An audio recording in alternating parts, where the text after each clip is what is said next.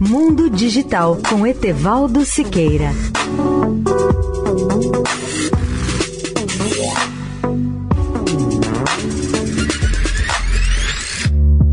Olá, ouvintes da Eldorado. O órgão governamental de fiscalização dos Estados Unidos, denominado Government Accountability Office, negou no dia 30 o pedido de anulação de um dos contratos mais importantes da NASA para viagens à Lua.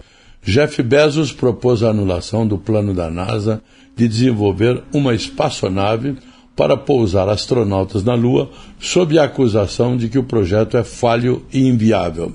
Para Bezos, a NASA errou ao conceder à SpaceX de Elon Musk um contrato de 2,9 bilhões de dólares para usar sua nave espacial de próxima geração para transportar astronautas de e para a superfície lunar.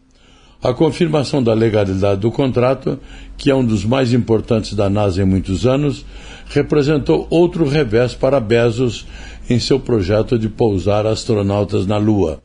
A NASA disse que fez uma competição exaustiva para escolher um chamado Human Landing System e que a SpaceX não apenas tinha a melhor solução técnica, mas sua oferta também era de longe a de menor custo.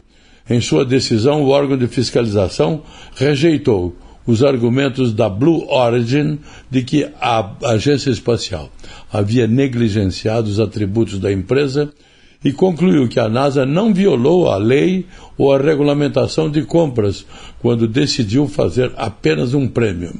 Leia o artigo especial sobre o tema no portal www.mundodigital.net.br. Etevaldo Siqueira, especial para a Rádio Eldorado. Mundo Digital com Etevaldo Siqueira.